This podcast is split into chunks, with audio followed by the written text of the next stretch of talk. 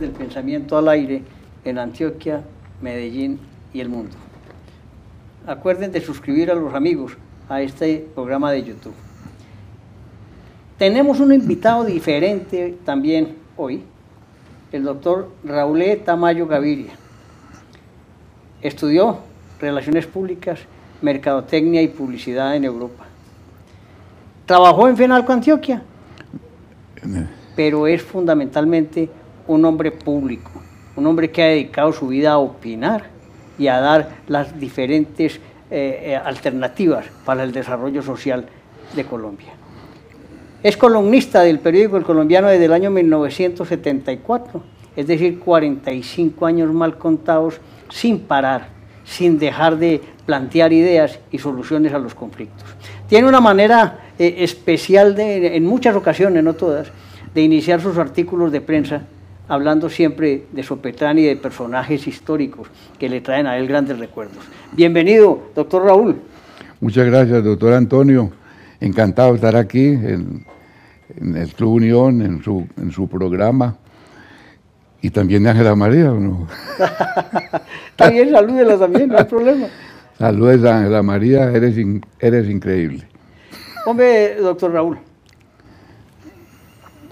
usted ha hecho un tasegar periodístico importante. ¿Qué le ha dejado a usted en la memoria estos 45 años? Usted no sabe, doctor Antonio, que el culpable de mi periodismo es su papá. Cuente a ver esa historia, hombre. Vea, eh, yo con mis estudios en Estados Unidos, no en Europa, pero casi porque Boston, en Massachusetts, es casi como una Europa pequeña. Muy, colonial de, la, Europa vieja. Eh, vine con los deseos de, poner una agencia de publicidad. Y esa era la invitación de mi amigo John Restrepo y Alberto Velázquez, poner una agencia. Eh, uno veía muy prósperos a estos publicistas de, Medellín. Y, bueno, eh, al fin no se pudo porque los, eh, los mismos clientes de John y todo lo, lo, estaban condenando prácticamente porque, porque eso era una house agency o sea, una agencia para ellos mismos, que él distribuía Malboro, todos los, whiskies de todas las marcas, y entonces, eh, bueno, entonces no, desistimos de ese eh, proyecto. Estamos hablando de Don John, el patriarca de John Restrepo y compañía. muy amigo de tu papá también y de nosotros. Y bueno, eh, no se pudo, pero, pero entonces mm, después me compré una, unas acciones de mercadeo publicidad a, a un amigo que dejaba su parte y me quedé con Jairo Espina, con mi agencia de publicidad y nos dio por la política. Y tu papá, que era presidente de la, de la Asociación Colombiana de Periodistas, me dijo, hombre, le voy a conseguir a usted la tarjeta de periodista. Y le dije, pero, pero espérate a ver, que yo, yo sí tengo ganas de meterme a la radio y con don José Nicol, eh, pusimos un radio periódico. Que lo tuvo 11 años usted, ¿no? 11 años, yo fui director del radio periódico, y porque me cedieron la acción, el socio de, John, que era Humberto Franco. Sí, claro. Don Antonio Franco había sido, oiga, de un, un radio periódico muy liberal, porque don Antonio era muy liberal. Y entonces María Elena de Crobo tenía ganas de ser la dueña del radio periódico. Y Humberto dijo, yo prefiero que sea un godito como Raúl y no una comunistoide izquierdista como vos, María Elena. Que, Recuerda la frase de ella que un día dijo que, que para que esto se arreglara tenían que rodar muchas cabezas de los oligarcas de Medellín. ¿Cómo le parece? ¿Cómo le parece? Entonces tu papá eh, me invitó a la, a la Asociación de Periodistas y efectivamente en el ministerio conseguimos la, la por algunas cosas que yo ya había escrito, eso ya, ya, ya yo había empezado como columnista, todavía no, no como periodista. En todo caso, el doctor Froilán Montoya fue mi gran amigo y ahora te contaba unas historias con, con el Ibardo Espina y Carlos Ayora Moreno, muy amigos de tu papá y míos, Carlos Ayora. El doctor Epaminondas era un señor muy erudito, muy importante de la conciliatura de la Universidad de Medellín, de la época del doctor Federico Estrada, pues, Y bueno, ahora la universidad anda por unos intríngules un poquito, pero eso van, a salir adelante porque esa universidad es muy importante y la queremos mucho.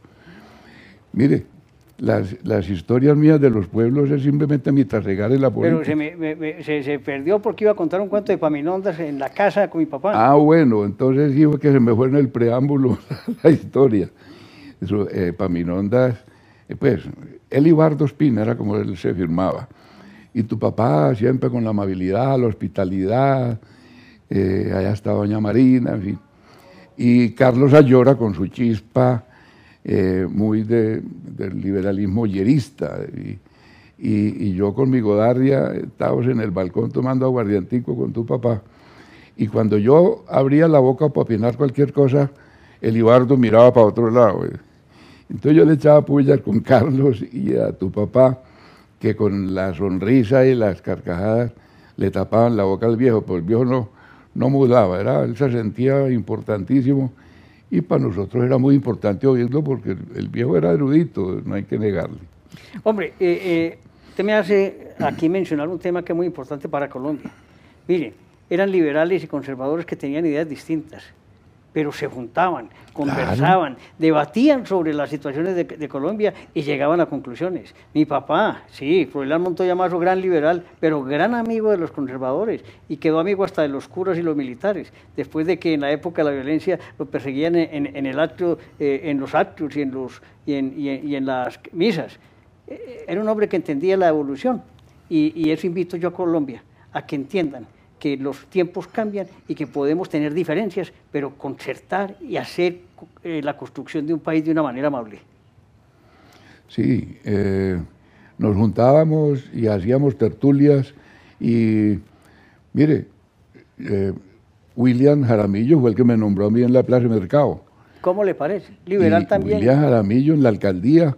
William era muy amigo de Juan, mi cuñado, y de, y de Gilberto Echeverri fue una, una, ¿qué dijéramos? Una anidada de polluelos que salieron de Monseñor Henao Botero, de la Bolivariana, todos eh, ingenieros electricistas, y, ahí salió William Jaramillo, Gilberto Echeverri, Juan Gómez, eh, Papagorda, que era otro conservador, Palacio, el doctor Palacio, Iván, Iván Zuluaga, otro bien godito, y bueno, y todos amigos, y todos políticos, y hasta buenos ingenieros. Y hasta buenos ingenieros. Vámonos para un corte, doctor Raúl.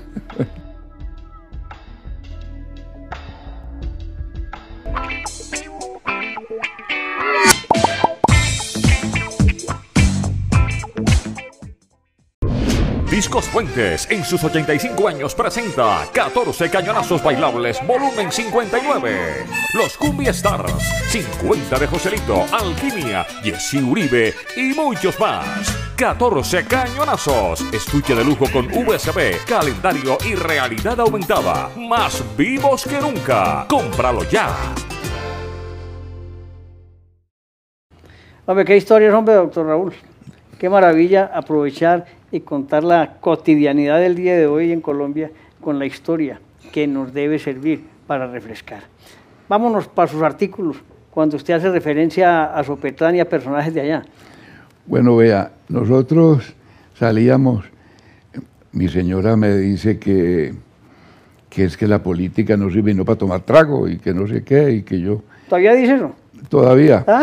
pero ya eso es una cosa bien simpática.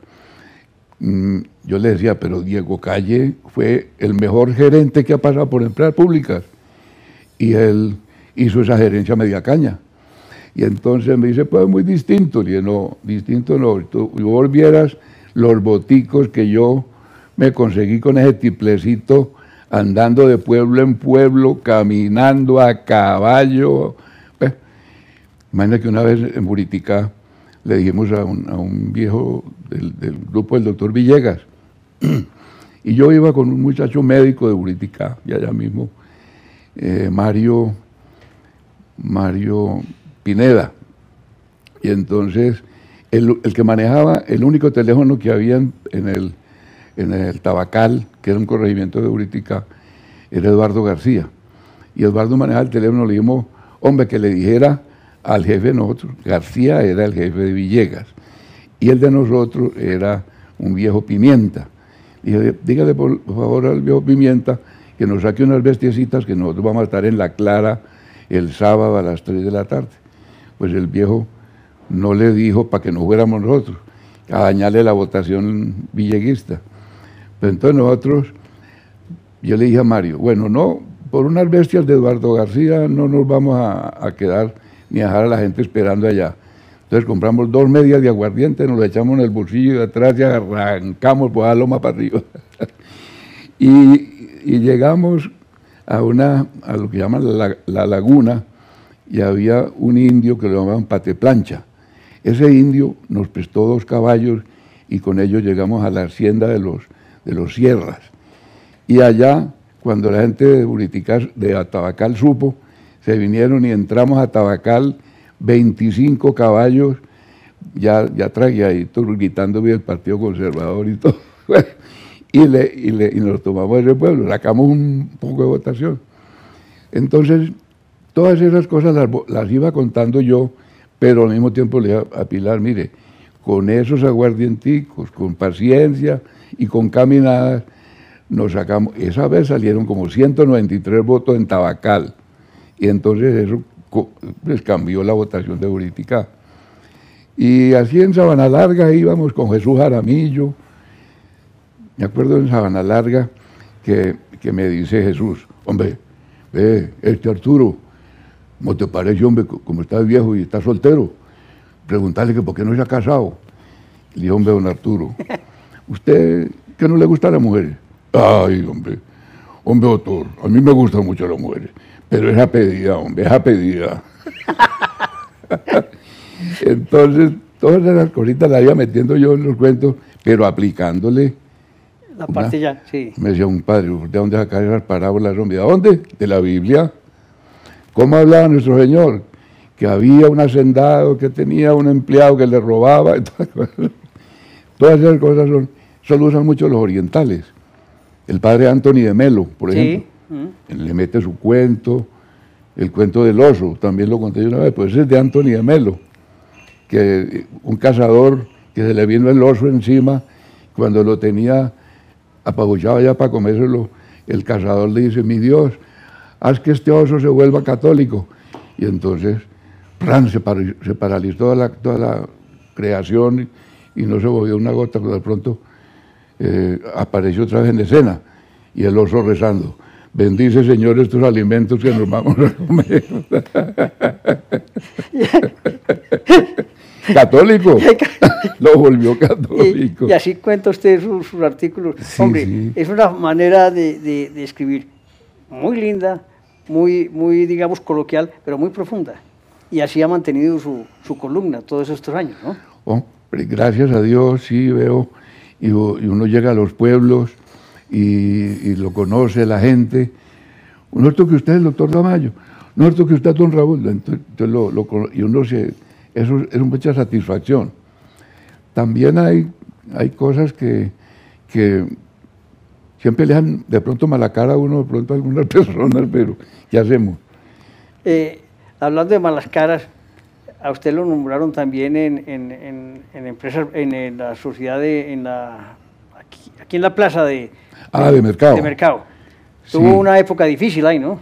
Vea, yo, muy difícil, pero muy interesante, porque los comerciantes, como yo venía de Fenalco, a mí me tocó en Fenalco, la parte cuando se fueron del, de Guayaquil para allá para Itagüí, a la plaza mayorista.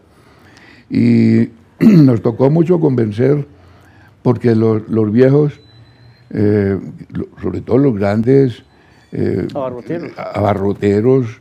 eran, hombre, los Molinas, los, eh, los Castaños, toda esa gente, los arroceros, paneleros, eran mis amigos. Yo me iba para allá de Fenalco a echarles el cuento, hombre, compren allá. Les vendían esos locales baratísimos. Fenalco fue mucho lo que ayudó y el municipio, por supuesto.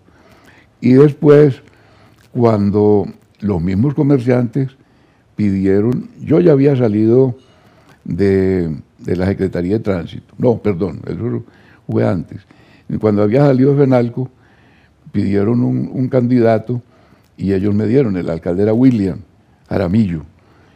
Y Federico Velázquez era el secretario mm, gerente de Emplear Varias, que era el que tenía la mayoría del municipio de Medellín. Y me dijeron, hombre, Raúl quiere ser el, el gerente porque lo, lo están, lo están eh, candidatizando los mismos comerciantes. Y a Raúl se le interesa eso. Y le decía, sí, él quiere. Y ah, bueno, no, para nosotros es muy bueno tener un amigo de edad. Y duré cuatro años, con muchos problemas, porque los comerciantes querían tener era que la, que la asociación de ellos fuera la que manejara la plaza. Y con un periodiquito que fundamos con eh, el amigo eh, un muchacho periodista del, CIPA, daba un periódico que llamaba El Mayorista, y ellos tenían el, abarrotero o algo así. Y entonces la gente, eh, hicimos unos campeonatos de la gerencia, campeonatos de fútbol entre los locales, los de los abarrotes contra los de perecederos, los y entonces con el fotógrafo le tomamos la foto a los muchachos y los muchachos se peleaban cuando salía el periódico por verse retratados, con los patronos y todas las cosas. Y le tumbamos el periódico de ellos, eso no, lo, ni lo recibían. Y entonces generó, generó una, una cosa y tuve, me hice de los grandes amigos. Los peores enemigos míos me decían, no haberlo conocido a usted antes, hombre. Ah. bueno, pero a través de la comunicación. la comunicación, el periódico, nosotros metíamos cosas que les interesaban a ellos. Y bueno, ahí nos, el periódico me... Vámonos para otro corte, doctor. Vámonos.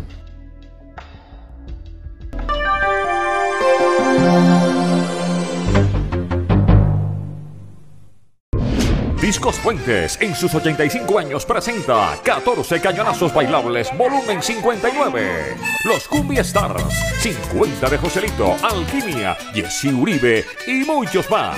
14 cañonazos. Estuche de lujo con USB, calendario y realidad aumentada. Más vivos que nunca. Cómpralo ya. Raúl, hemos eh, comentado, conversado sobre esta historia de Antioquia, de Colombia, del periodismo obviamente. Pero yo sí quisiera que usted nos contara la percepción que usted como conservador todavía, porque el Partido Conservador existe en Medellín, ¿no? Existe como existen los mandamientos de la ley de Dios, pero no se ve. No se ve. No se ve. Hombre, qué tristeza esta división que se presentó y este acto que hicieron contra el doctor Juan Camilo que, no muestra el talante conservador? Bueno, es que Juan Camilo, el doctor Iván Duque no es, no es conservador, él es de Uribe.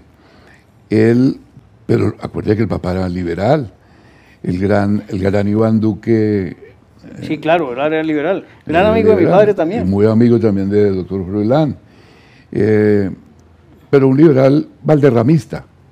Me acuerdo que decía, el, liberalismo valderramista lo inventó Iván Duque y, eran, eh, había un doctor Correa, Iván, y, ¿El, médico, ¿El médico Correa de Urrao, no? El, Iván Correa. Eh, Iván, Correa. Iván Correa. Eh. Bueno, y decían que eran... Porque ellos estaban en la época en que eran margeristas que lopistas, que los lopistas estaban con el MRL. Y ahí estaba el doctor Guerra, que al doctor Guerra yo lo molesté mucho, eh, porque era, pues, él era un cacique y, yo lo conocí desde que se reunía, cuando yo trabajaba con Alberto Velázquez en la cooperativa de municipalidades, él reunía a los personeros y hacía unas mayorías y, metía muchos miembros de, de junta. Entonces, porque nosotros estábamos con el doctor Valderrama, tanto Alberto como yo. Y, Iván, con Iván la llevamos muy bien, porque yo era muy amigo de Iván. Y entonces, pero este muchacho se fue para Estados Unidos, se fue, hizo una carrera tremenda, eh, pero siempre sigue con sus ideas liberales. Claro que lo cogió Uribe, ya en el Centro Democrático y Uribe, como decimos nosotros, es casi bodo. Casi hombre, él, él manejó eh, su, su- su gobernación con ideas. Yo me acuerdo que, que cuando él estaba en su campaña, ya para la presidencia, porque en la, en la gobernación siempre nosotros lo molestamos, porque él acabó, acabó con el resguardo, que eran los, eh, unos, unos civiles que dependían de la Secretaría de Gobierno para combatir el contrabando. Eran, eran unos muchachos eh, o señores que se iban por los pueblos de civil, pero a, a decomisar los, los acatines que la gente hacía con aguardiente contrabando, sembraba tabaco y lo cosechaban al escondido, porque el resguardo contaba hasta las hojas. Mi papá tuvo tabaco sembrado en, en, en Sopetrán y le contaban las hojas a las matas, porque una hoja se hacían dos o tres tabacos, porque las hojas son bastante grandes.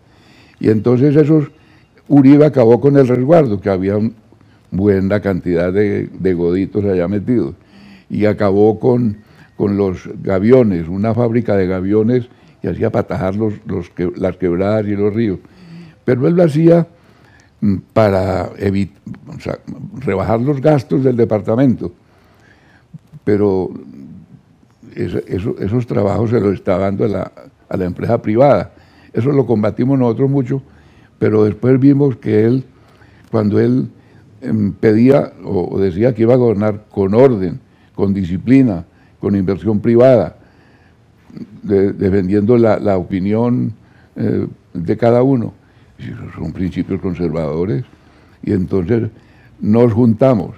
Ya el doctor Arismendi Posada, pues no, ya no estaba en el gobierno, pero vea, gente muy importante, el doctor Octavio Arismendi, el doctor Víctor Carvajal Ortega, una cantidad de, yo no sé si creo que tu papá también nos, acomodó- nos acompañó ahí. No, ah, no, porque tu papá no. no. era conservador, No. sino, sino liberal siempre fue. Y Siempre- liberal. No, pero fue un liberal. Primero estuvo con Gaitán. Ah, siempre. Era, eh, y Plinio Apuleyo Mendoza. Y Plinio. Y después ya pasó al liberalismo eh, de- y, y oficial y siempre estuvo con el doctor Carlos Llera Restrepo. Con Carlos Llera. y la- Siempre, ese fue un hombre fiel y leal. Nunca tuvo tintas medias, eh, eh, frente. Y el doctor Carlos Llera, acuérdese que J. Emilio Valderrama fue el, el, el jefe de la campaña en Antioquia. El jefe de la campaña. O sea, es que Lleras también era, acuérdese, a las 8 se me acuestan, Y- se me van para la... y todo el mundo le cumplió. Lo que no ha sido capaz de hacer Iván. un hombre con liderazgo. Doctor Carlos Lleras y, y muchos personajes han tenido y Uribe, Sí. liderazgo, lo mismo que Rafael Uribe. Entonces son cuatro o cinco personajes que, que eh, el mismo Laureano Gómez, ¿cierto? Con su, con su Sí, tonito, sí. pero, pero, pero eran verdaderos líderes. Y esos son los que realmente mueven un país. Permanecen. Volviendo al tema de Antioquia, eh, yo vi que en esta campaña eh, el doctor Juan Camilo Restrepo sufrió las divisiones del Partido Conservador. Por eso yo le preguntaba si el Partido Conservador seguirá existiendo o esto servirá como catarsis para fortalecerse. Vea, doctor Antonio, lo de Juan Camilo es distinto. Lo de Juan Camilo es, es una persona que siguió la disciplina del partido porque tuvo el aval. El, el aval se lo dio el Partido Conservador aquí, en una gran reunión que se hizo en Plaza Mayor. Vino el presidente nacional, presidente del directorio nacional, doctor Omar Yepes. Vino el doctor Andrés Pastrana, expresidente del partido y un, un emblema del Partido Conservador. El directorio nacional, todos los miembros del directorio nacional de Antioquia. Entonces, ¿qué más respaldo quería? Nombraron al doctor Juan Camilo Restrepo como, como candidato a la presidencia por el Partido Conservador. Ahí quedó todo. Y después resulta que estos señores, el doctor, ah, Trujillo también habló y, la, y, y- y Olga Suárez. Bueno, y después dicen que no, que van a seguir a- al doctor Aníbal Gaviria. Gaviria. Entonces, eso no fue porque hubo un cambio de, de mentalidad en el partido, sino porque ellos vieron más fácil la candidatura eh, un apoyo al Partido Liberal para que les den unos puestos o unos cargos o unos contratos, mejor dicho, pura mentalidad mercantilista de nuestros senadores, desafortunadamente, y los, y los representantes. Entonces, un grupo de personas nos fuimos, no, eh, Juan Camilo es el candidato legal y vamos a apoyarlo. Muchos de los amigos del doctor Juan, eh, Manuel Ramiro Velázquez ya difunto, pero que seguimos esas orientaciones de J. Emilio, nos fuimos a, acompañarlo y sacamos 91 mil votos en el departamento, es mucha votación, sin el respaldo de estos señores. Pero eso tarde que temprano el partido se los va a cobrar a, los senadores. Nosotros ya tenemos unas demandas eh, que hacer, ya va a caer Carlos Zuluaga por la, la participación en la doble militancia. Y eso lo tiene que castigar, porque los estatutos de los partidos son ley de la República. De manera que eso, eso tienen que tener una sanción. Y no, no solamente el Partido Conservador, el Partido Liberal también está acabado. Pero de todas maneras, yo no sé, mire, en lo que estamos con esta revuelta que ya mandan son los maestros, los muchachos, ese, eh, eh, una, una, cantidad de gente que pensando en la, en la salud de este muchacho Dylan, que, lo vieron. Yo tengo los videos en los que tirándole él una, una bomba de gas al ESMAD y, con su guante, pues, para, algo tenía ese guante rojo, porque eso es el que evita las quemaduras. Entonces, para coger cosas calientes y, lanzárselas a la policía. Y hay 300 policías muertos y, y nadie se preocupa por la salud de los policías. Eso es un verdadero contrasentido. Un contrasentido. Un mensaje final Doctor Raúl, usted que ha sido un hombre público tantos años, sobre esta situación de país. Pues hombre, yo creo que, nosotros se nos olvidó que, Cristo Rey es, eh, fue nombrado por muchos presidentes como se consagró el país al corazón de Jesús. Lo que nos falta un poquito de fe, mucho de fe por el país y y yo creo que, al presidente también le falta, lo queremos mucho, lo apoyamos al doctor Iván, pero yo creo que va a tener que confiar más en las Fuerzas Armadas. Y, aunque no somos amigos de la disciplina para perros de que hablaba el doctor Laureano Gómez, o más que todo eh, el doctor eh, el, Leopardo, pero, pero sí que se respete la ley. ¿Por qué en Europa y en los países fuertes, ni siquiera en las dictaduras, se hacen los atentados contra, contra el ejército y la policía? Porque hay que respetar. Doctor Raúl, un placer haberlo tenido con nosotros en el Pensamiento al Aire. Un honor para mí, doctor Antonio, y aquí con el ángel de mi guarda y estos muchachos, el doctor Ardila, Juan Felipe, Luis Felipe. Hombre, es un honor para mí haber estado aquí. Muchas gracias.